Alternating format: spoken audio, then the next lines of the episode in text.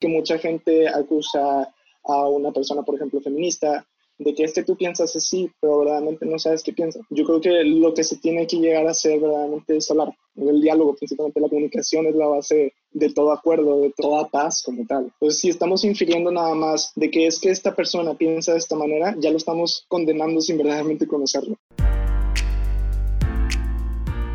¿Qué onda gente? Bienvenidos a un episodio más de Spotlight de Lumen Media, donde les traemos historias de personas ordinarias que se encontraron de alguna manera u otra con Jesús y decidieron ser discípulos. Y ahora hay algo que yo he visto y que yo mismo me he topado en mi experiencia personal, que en los grupos de iglesia y en todos estos ambientes que intentamos crear de, dentro de la iglesia para la evangelización, muchas veces ves casi un mismo perfil.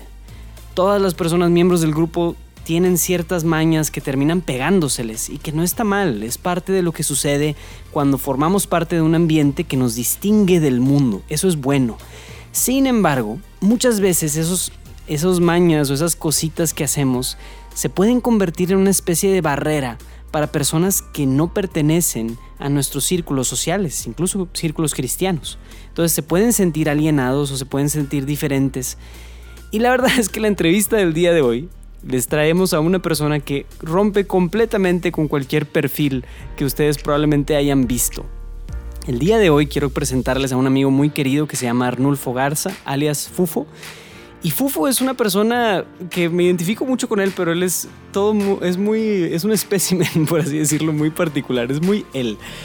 Y yo, eso es lo que más me gusta de este cuate, porque es alguien muy, muy auténtico. Él nunca va a hacer absolutamente nada nada más por seguir el molde que le presentan y demás. Es alguien sumamente auténtico. Y esa autenticidad, incluso en esa autenticidad, muchos pudieran catalogarlo como, hoy es diferente, él no cabe cierto perfil y demás. Pero la verdad es que en esa autenticidad, él logra conectar muy bien con muchas personas en la evangelización. Entonces quiero presentarles su testimonio para que sepan que todas las personas de todo perfil y todo tipo pueden encontrarse con Jesucristo. Y Arnulfo es un excelente ejemplo de eso. Amigos, espero que disfruten este testimonio slash compartir, porque también hablamos de varias cosas, hablamos de literatura, de arte, de la sociedad, hablamos del existencialismo. Por favor, compartan estos episodios, si les sirve de, algo, si, algo les dejan estos episodios, compártalos en las redes sociales. No hemos estado muy prendidos haciendo una campaña o algo para promoverlos, porque queríamos que hubiera primero unos buenos episodios, pero ya, ahora sí vamos a estar compartiéndolos, en, haciéndoles un poquito de publicidad en nuestras redes de Lumen Media. Y espero que ustedes también nos ayuden. Si algo les deja estos episodios y demás, compártanlos en sus redes sociales. Amigos, disfruten esta entrevista con Arnulfo Garza. Bienvenidos a un episodio más de Spotlight de Lumen Media y el día de hoy les traemos un súper, súper invitado. Es una de las personas que yo más admiro. Es un joven que representa, yo diría, toda una generación y eso lo hace simplemente a través de ser muy auténtico, muy genuino. Les presento a Arnulfo Garza, uno de los amigos más cercanos que tengo y que puedo decirles de entrada que Arnulfo tiene un estilo muy increíble. Se toma fotos bien chidas, se viste bien chido. Pero más allá de eso, de estilo exterior, Arnulfo tiene un corazón muy increíble. Es una persona muy profunda y que como que no te lo acabas pues en una sentada, o sea, necesitas tener varias conversaciones con él y puedes hablar de cualquier tema, filosofía, antropología, humanidad, ciencia, medicina. Pero bueno, para no hacerles tan largo el cuento, los dejo para que escuchemos a mi querido Arnulfo. ¿Cómo estás? Muy bien, muy bien, Gio. ¿Tú cómo estás?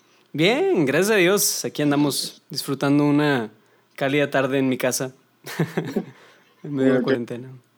Este, nada más para presentarme un poco, pues mi nombre es Arnulfo Arce Silva, eh, tengo 22 años, eh, estudio medicina en octavo semestre y pues en referencia a las cosas que me gusta hacer, como ya dijo yo, me gusta la fotografía, me gusta el arte, me gusta estudiar mucho, leer, este, saber cosas así, fun facts de lo que sea. Y pues les voy a platicar un poco pues, de mi testimonio. Bueno, este, yo nací en, aquí en Monterrey, Nuevo León, en una familia católica y estuve en un colegio católico y estuve dentro de una comunidad católica. Entonces, digamos que estaba como que muy empapado. Todo mi ambiente, todo estaba muy en relación al catolicismo, en referencia a no solo en mi forma de vivir, sino ir a misa activamente, participar en diferentes lugares y cosas así. Entonces, digamos que pues, los primeros años de mi vida siempre fui muy como protegido. Siempre me sentí como en esta burbuja de, de protección, pero hasta cierto punto también la sentía así como de, como me están ocultando algo, porque dije, esto no puede ser así como que tan bueno. y X, yo me sentía así bastante tiempo de mi vida, como hasta la secundaria, y fue hasta prepa que como la burbuja se hizo un poco más pequeña. Eh, porque si digamos que están en un colegio así católico y luego ya entrando a la preparatoria, este, siento que se cortó un poquito la burbuja porque ya no, ya no era lo mismo, ya no me sentía tan protegido, ya no me sentía dentro del mismo ambiente, sentía que había muchos diferentes tipos de personas y diferentes personas que creían cosas eh, muy distintas a las mías. Entonces para mí no solo fue como que me sorprendió, sino a cierto punto me afectó que no estuviera tanto en contacto con pues bastante gente desde antes, o sea, que, que tuvieran diferentes mentalidades. Y bueno, todo esto ya cuando se rompió la burbuja, más totalmente, fue cuando entré a lo que es el BI, que para los, los que no saben, se le denomina bachillerato internacional, que, que es una es un tipo de bachillerato que se, se, utiliza en todo el mundo, que prácticamente la base, una de las bases que tiene es eh, hacerte cuestionar todo para que puedas crecer en diferentes áreas y poder entender las diferentes áreas en las que se desarrolla pues, el conocimiento y la vida humana en general. Entonces, era cuestionarte absolutamente todo. Y las clases que más como que no me afectaron, pero más me causaron como una inestabilidad en la fe fue literatura, que la verdad yo, yo me sentía ahí totalmente, cada vez que se acababa la clase y que discutíamos discutíamos algo así interesante y yo vivía, pues mi burbuja se está rompiendo literal, entonces sentías como cuando el corazón te, te mete hasta el estómago y sientes así como cuando es una película de miedo y estás y que tienes bastante miedo, bueno, así me sentía cada vez que se acababa. Paréntesis, Fufo es súper fan de las películas de miedo y a mí también me introdujo un poquito en ese mundo. ah, está bien. Pero bueno, ahí así es como se sentía, literalmente. Entonces, este, pues estas capas duraron eh, en ese momento en que entré al BI. Pero a cierto punto me gustaba. O sea, no, no digamos que era algo que, o sí, me causaba inestabilidad emocional y totalmente también en mi fe, pero no significaba que fuera algo malo como tal. Claro, digamos que hubiera un edificio espiritual que tus papás habían ayudado a construir y tu entorno, y que a lo mejor es que algunas partes de ese edificio estaban tambaleándose o cuestionándose, pero el edificio nunca estuvo ni siquiera cerca de ser destruido completamente. Exacto, de hecho, o sea, fue algo que a cierto punto obviamente me ayudó a abrirme mucho en diferentes aspectos de mi vida y a cuestionar muchas cosas que hasta cierto punto me daba miedo, pero me gustaba, era como conocer algo nuevo y estás conociendo cosas nuevas y dices, ay, es que no manches, yo no sabía esto, hasta sientes como que estoy viendo así como que los libros prohibidos y cosas así, o sea, que, que son libros de, de conocimiento general, pero yo creo que mucha gente bueno, tan siquiera yo que vivía en mi burbuja no los había leído y no había entendido la forma en que pensaba bastante tipo de personas. este, entonces, era eran como que sentimientos encontrados, en que, entre que me daba miedo y entre que, sabes que lo estoy disfrutando y me encanta tipo esto. Pero hubo mucho tiempo en el que me causó mucha, mucha inestabilidad. Y yo me acuerdo bastante que había días en los que me encerraba en mi cuarto y pues estaba llorando, pues sí, ahí medio dramático en prepa. Pero yo me acuerdo que poco a poco fui entendiendo cómo todas estas cosas que me causaban la inestabilidad era porque no me las terminaba de cuestionar, solo dejaba que me afectaran a cierto punto. No les daba siguiente punto, no me, no me importaba como que responder las dudas. Y fue hasta que aprendí que verdaderamente las preguntas me llevaban a más preguntas y hasta cierto punto me llevaban a más como a conocer a Dios y verdaderamente no conocerlo de esta forma en la que me sentía nada más protegido de nada más haz esto, esto, esto y ya tipo vas a conocer a Dios y vas al cielo y no, no, no, o sea, ya no era un nada más quiero conocer a Dios, sino que es un verdaderamente estoy conociendo a Dios. No, era un el Dios de mis papás, ya era el Dios mío, el que yo terminaba de conocer, el que yo ya estaba viendo. Entonces fue algo que a mí me ayudó bastante a fortalecer en la fe, pero todavía seguía como que en prepa con cambios y, y cosas así que pasaba mucha gente, incluyéndome. Y entre ellos fue pues entrar a la carrera. Yo quería, yo no sabía qué, qué quería hacer, porque digamos que siempre he sido de esas personas que soy bueno en muchas cosas, pero no soy exactamente como que, ay, pero eres súper bueno para esto, porque no soy. Hay muchas, hay muchas personas que dicen que, ah, no, pero él es súper bueno para el arte. No, pues él es súper bueno para escribir. Él memoriza súper bien para las matemáticas, pero yo no. Yo no, yo era como que estándar en todo. En todo, sí. Ajá. Entonces, yo no sabía qué hacer. Y yo me acuerdo mucho que hasta mi mamá me compraba esos libros de, de que descubre que quieres estudiar. Y, y recuerdo que pues, me salía prácticamente un 50 en la mayoría de las cosas, 50% en todo. Y yo dije, no, pues gracias, no me sirve de nada. Pero, este, entonces yo una vez estaba ahí con mamá y dije que, es que no sé qué quiero hacer. Y en quinto semestre, en la prepa este, te meten a clases con los de universidad. Entonces ahí nada más me dijeron de que, ay, no metas en biología porque pues está bien difícil y estás en bachillerato internacional y no queremos que te vaya, que te baje el promedio, lo que sea. Y pues me valió, porque siempre me vale cuando me ponen de que no lo hagas, como que ya lo hago. Este, metí en biología y no estaba tan mal como me habían dicho, pero sí fue algo que yo nunca había pensado en medicina hasta que entré en quinto semestre. Y luego fue a través de ese día que mi mamá me dijo que hice oración, que íbamos a ir a mi cuarto, hice oración, saqué la Biblia y dentro de lo que estaba leyendo me salió esta lectura en Eclesiástico 38, que habla sobre el médico y la muerte. Y yo creo que junto con eso y después, semanas después que me ofrecieron una beca para estudiar, seguir estudiando en el UDEM, yo creo que las cosas se fueron como acomodando. Wow. Y para mí todo eso fue una promesa de Dios de, de, mi carrera y de mi futuro y todo eso. Entonces para mí eso me sorprendió bastante porque verdaderamente el, ni todos los libros que había leído ni, todas esas cosas me, me, estaban dando la como que la señal de lo que tenía que hacer, sino fue hasta que Dios me dijo mira, es por aquí y te prometo que te voy a dar mi mano.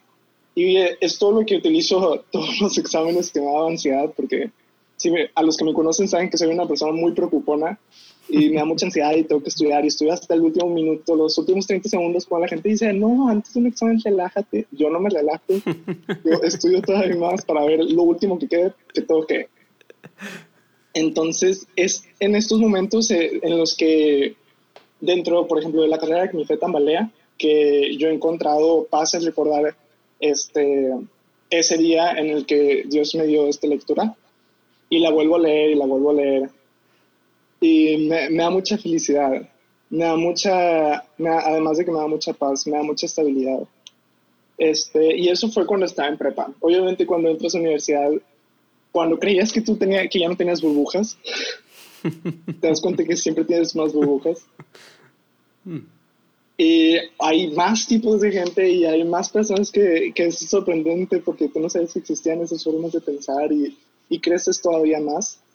Pero dentro de esto empezó también otra vez de que, ¿quién soy? ¿Qué soy? Y otra vez estas dudas existenciales que la mayoría de los niños de 15 años tienen, pero que vuelves a tener por alguna razón de la vida y te vuelve a, picar ahí en la identidad. Entonces, yo me sentía hasta cierto punto, por muchos lados, eh, un poco, digamos que atacado, porque para ciertas, eh, para ciertas personas como que no era lo suficientemente católico, no, no estaba en la caja de católico. Y para mis amigos no estaba en la caja de no sé qué, y para mi familia no estaba en la caja de... Entonces me daba cuenta que no cabía ninguna caja. Entonces, para mí fue un momento de preocupación. Pero eh, junto con... Es, yo estaba, estoy en un grupo que se llama Misión Católica Universitaria. Y estando en este grupo, en un momento de oración, yo me acuerdo mucho que estaba teniendo esta crisis de identidad y el Señor me hablaba mucho sobre cómo yo no nací para estar en cajas, cómo no, son, no fuimos creados para estar en cajas en la donde los demás nos quieren meter para poder clasificarnos como algo. Pero en lo que sí podía estar, que no era una caja, era en el concepto de que era su hijo. Entonces ya no era sobre en qué caja cabía, sino que, ¿sabes qué? Soy parte de un todo porque soy parte del creador, soy hijo del creador. Entonces, esto me llenó mucho de alegría y me ayudó a continuar mucho durante mi universidad. Y otro aspecto muy importante que aprendí dentro de este camino espiritual, que siempre ha sido una montaña rusa, es en referencia al amor. Creo que Dios siempre me ha enseñado como que hay veces en las que por más que sepas, por más que sepas de lo que quieras, si quieras hablarle a las personas, cuando no lo haces con amor, verdaderamente nada funciona. Entonces, puedes saber absolutamente la Biblia al derecho de revés y conocer todas las cartas y saber absolutamente todo, pero si nunca lo hiciste con amor, verdaderamente nunca le vas a llegar a nadie. Y vale más una pequeña acción de amor que aventarle a alguien mil datos y mil conocimiento de algo que verdaderamente, pues, apenas entendemos. Entonces, si, si quieres mandar algo, tienes que como hacer que la otra persona lo entienda, pero desde una perspectiva de que lo estás amando, no una perspectiva en la que estoy regañando o te estoy, eh, quiero que cambie, sino que, por ejemplo, eh, yo que he tenido una relación con Dios, no me gusta decir a los demás de que es que tienes que creer en Dios, porque no es mi lugar como el decirles de que tú crees, tú haces esto, sino que es yo soy tan feliz en lo que estoy viviendo, o sea, que a mí me causa tanta felicidad creer en Dios y poder seguirlo y poder escucharlo, que con ese amor que, que tengo se me desborda para poder dar ese amor a los demás y mostrarles no solo con el creer en Dios, sino como en mis pequeñas acciones de amando a mis hermanos y a mis amigos y a los que no son mis amigos, a los pacientes. O sea, empezar a ver, porque yo veía como algunos doctores no trataban bien, del todo bien los pacientes. Y a mí me gustaba mucho aquellos doctores que los admiraba bastante y que los trataban con bastante amor y bastante misericordia. Y a pesar de que el paciente no se tomaba la medicina, yo recordaba que había doctores que les enseñaban más y verdaderamente a través de este amor eh, era que estos pacientes, además de que mejoraban, pues verdaderamente atendían a sus necesidades. ¿no? tengo una pregunta. Digo, ahora me, me, me, llamó mucho la atención este tema que toca sobre como la parte de qué significa el, el, hecho de que yo me he encontrado con la verdad y con, por circunstancias, yo no tengo ningún mérito en que mis papás construyeran ese edificio espiritual que hoy sostiene mucho de mi fe. Yo no tengo ningún mérito. Y hay otras personas que por X, Y o Z razones no tienen ninguna exposición al cristianismo o a una vida comunitaria o algo por el estilo. Entonces, o sea, tú ahí mencionas como que, ok, si yo lo que quiero es ayudarlos a ellos a encontrarse con esa misma verdad, lo esencial es hacerlo con amor.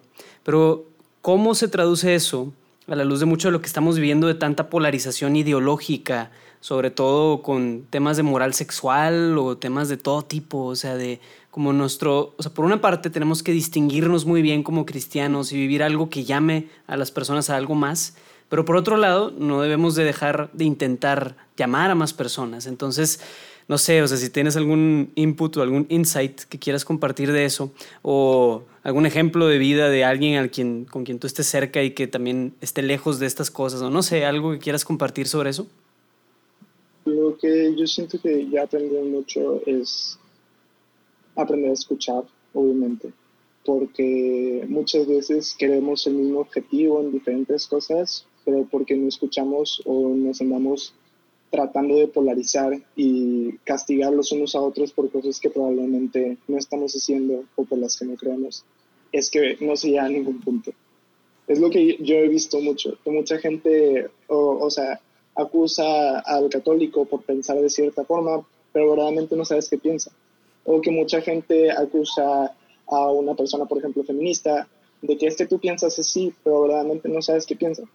Yo creo que lo que se tiene que llegar a hacer verdaderamente es hablar. El diálogo, principalmente la comunicación, es la base de todo acuerdo, de todo lo, como que, toda paz como tal.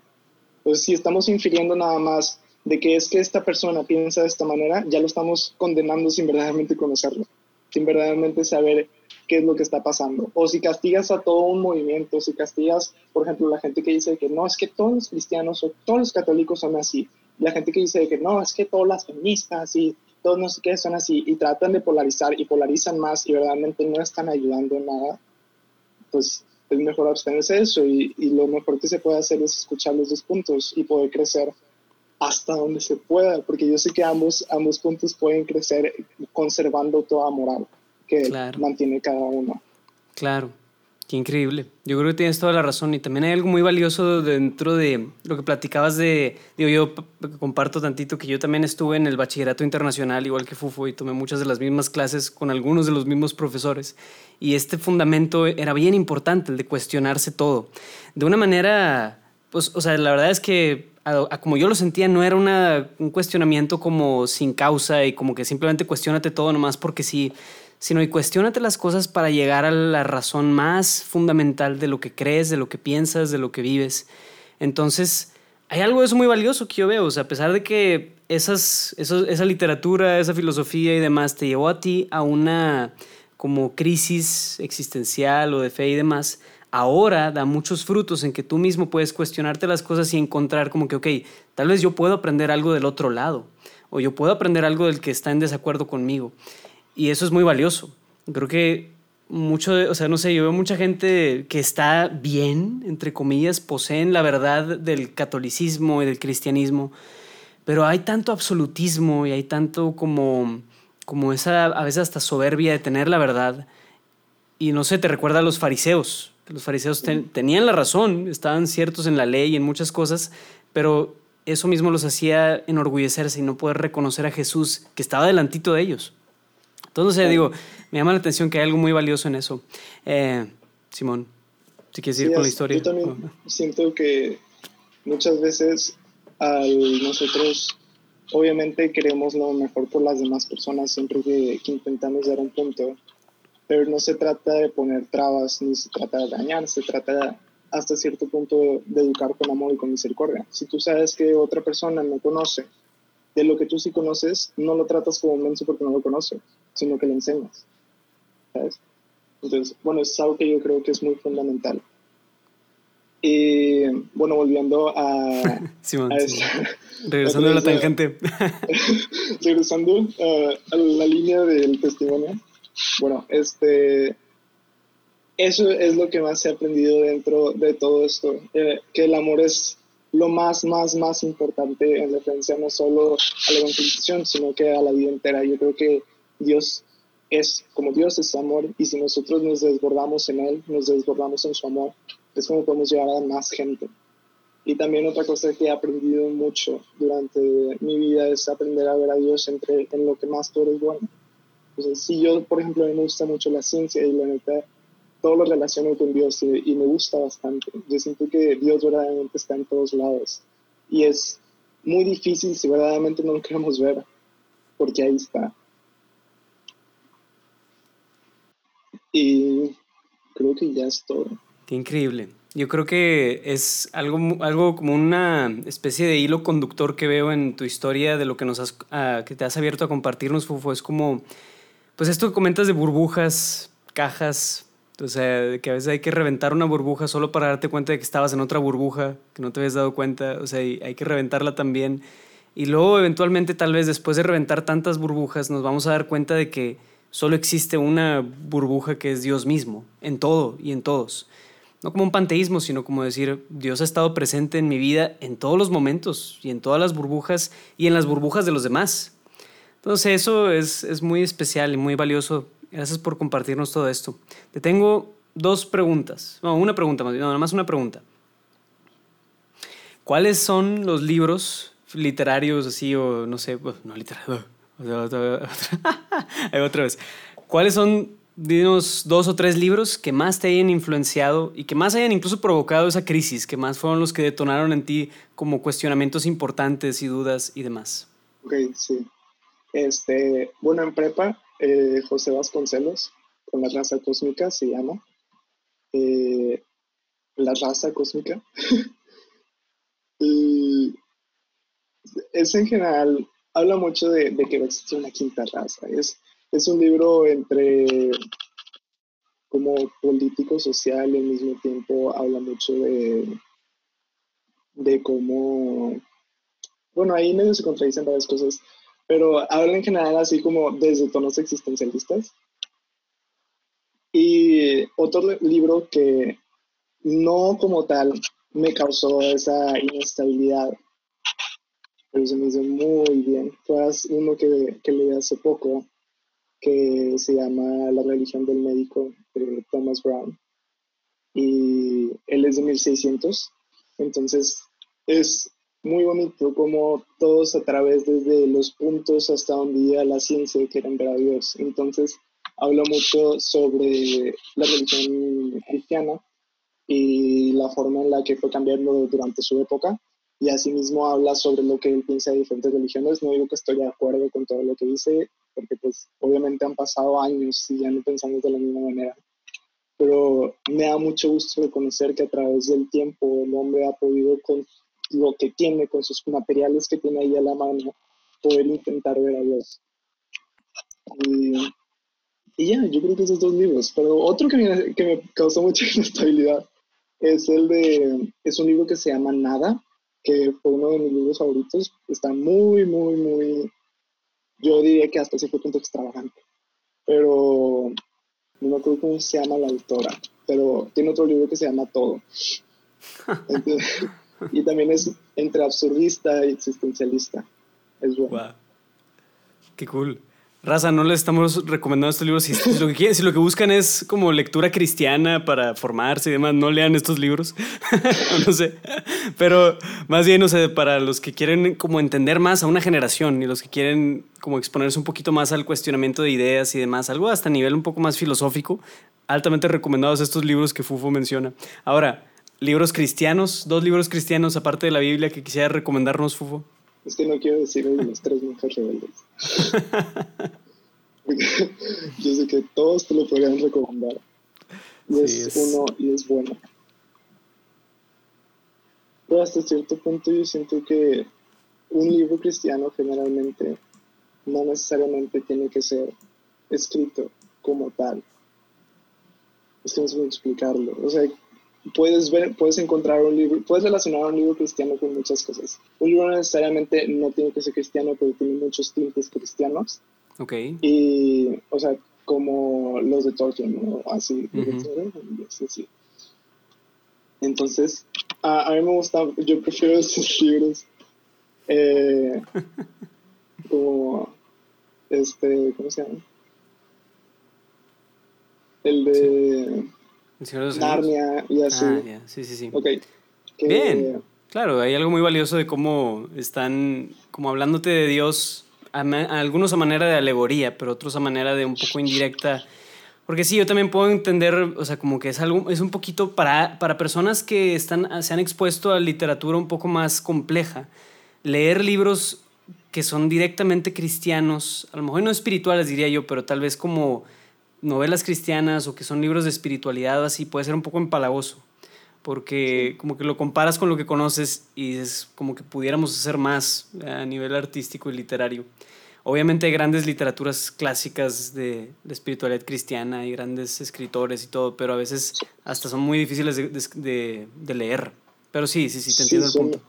Eso es lo que, bueno, a mí me pasó mucho cuando intento como jugarle al, al que le sabe mucho y, intentar leer, por ejemplo, sí he intentado leer Aquino y se me hace muy complicado, la neta. Y tengo que andar buscando definiciones y ¿cómo, qué significa esto, porque te dice una forma, pero verdaderamente se puede significar otra, pero tú lo interpretas como tú quisiste, entonces... No, claro.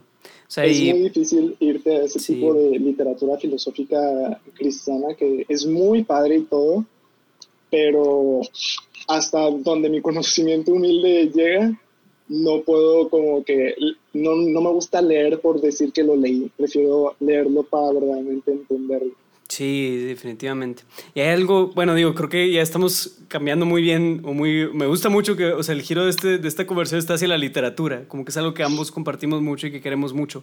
Pero, o sea, yo en lo personal, mi exposición a la literatura cristiana también es como ok, o sea, está la gran teología como Santo, San Agustín, y Santo Tomás de Aquino y demás, o sea, pero estamos hablando de teología compleja, o sea, yo, es como si te pusieras a estudiar, o sea, es, es algo académico incluso, tiene hasta, hasta, ese tinte, ¿no? O sea, porque vengo a acceder a conocimiento, pero la literatura como la, le sirve al ser humano es mucho más que eso, es para elevar el espíritu, es para hacerte soñar, es para hacerte como salir de tu burbuja precisamente y conocer una burbuja más grande. Y son pocos, pudiera decir, los libros cristianos que realmente salen hacia eso. O sea, hay muchos libros de espiritualidad, o sea, San Juan de la Cruz y Santo, Santa Teresa de Ávila hablan del camino espiritual, de cómo el alma se eleva, no sé qué, pero terminan siendo libros un poquito teóricos que te ayudan para la oración. Pero desde un punto de vista humano, Sí, creo que hay pocos que, libros que logran eso. Yo la verdad, si yo pudiera recomendar dos libros que, que al menos a mí me han tocado algunas fibras en ese sentido, es uno que se llama El Peregrino Ruso. Es un librito bien chiquito, pero que sí te cambia completamente varios paradigmas de la relación con Dios y el cristianismo. Está bien loco. El Peregrino Ruso. Y otro que pudiera decir que provocó eso en mí es un libro que se llama La Luz Apacible, de Luis de Wall. Yo leí ese libro cuando tenía 15 años y es la historia de Santo Tomás de Aquino, pero a manera de una novela histórica. Y está bien porque habla muy poco de la teología compleja de Tomás de Aquino, sino más bien de su vida. Y su vida es muy admirable. Entonces la manera en la que como que, o sea, maneja el desarrollo de los personajes y todo, de veras, es algo muy bonito y que a mí a los 15 años me, me que me tocó, o sea, fue de las primeras experiencias espirituales que tuve. Pero sí, recomendable. sí, yo creo que hasta cierto punto se nos hace mucho más fácil entender una vida humana o lo, lo que está viendo otra persona y los pensamientos de otra persona que como tal meterte al mundo directo de las ideas donde como tal no, no siempre están aplicadas o no siempre es muy fácil interpretarlos a un día a día. Claro. Y deja tú... Ah, ah, dale, dale. La biografía de los santos o sí. Sí, o sea, eh, hay un, un, músico que se llama Keith Green, que él habla de cómo el mundo está en tinieblas y los cristianos estamos adormecidos en la luz. Así dice Keith Green. Y yo creo que es algo, es algo muy cierto. a los cristianos se nos hace muy fácil navegar bien eh, fácilmente en las aguas del espíritu porque es, es, hermoso y porque es la oración y porque es como que es lo que hacemos, es what we do. Pero a la hora de tratar de conectar con las personas allá afuera, hay una brecha muy grande que viene de eso mismo, de, que, de lo que decías de no saber escuchar y no saber escuchar nuestro propio corazón a veces, de cómo humanamente hay cuestiones todavía que no hemos descubierto y que más bien las, incluso como cristianos, las adormecimos con la luz, las adormecimos con pues, tiempos de oración bonitos y con que me sentí bien cuando fui al Santísimo, es que no está mal, pero no me meto más profundo, no quiero responder esas preguntas incómodas que las sí las hablan Dostoyevsky y si las habla eh, Alexander Dumas, por ejemplo, o sea, grandes de literatos que hablan de estas cuestiones del corazón y nosotros no queremos hacerlo a veces. Entonces sí, creo que lo conecto con lo que decías hace rato de escuchar, de saber escuchar y escucharnos a nosotros mismos. Sí, probablemente, tal vez mucha gente, incluso me incluyo, a veces nos elevamos tanto, estoy haciendo Signos de comillas. Signos de comillas en aire. Que se nos olvida que somos humanos y se nos olvida también entender toda esta parte humana que nos ayuda a conectarnos totalmente con los demás. Y que no está peleado tampoco, o sea, vaya, Dios no creó espíritus que están atrapados en una, en una carne de un cuerpo, sino más bien todo es una sola cosa.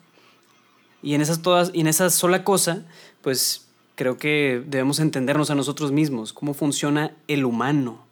Entonces, no sé, eso es, eso es interesante. Wow. muy bello, muy bello. Muy bien, creo que ya sacamos una idea chida y filosófica de esta conversación, Fufo. Felicidades. Para no variarle. Siempre que platicamos, Fufo y yo hablamos en estos tonos de, sí, grandes conceptos filosóficos y cosas. Es muy chido. Nunca te aburres.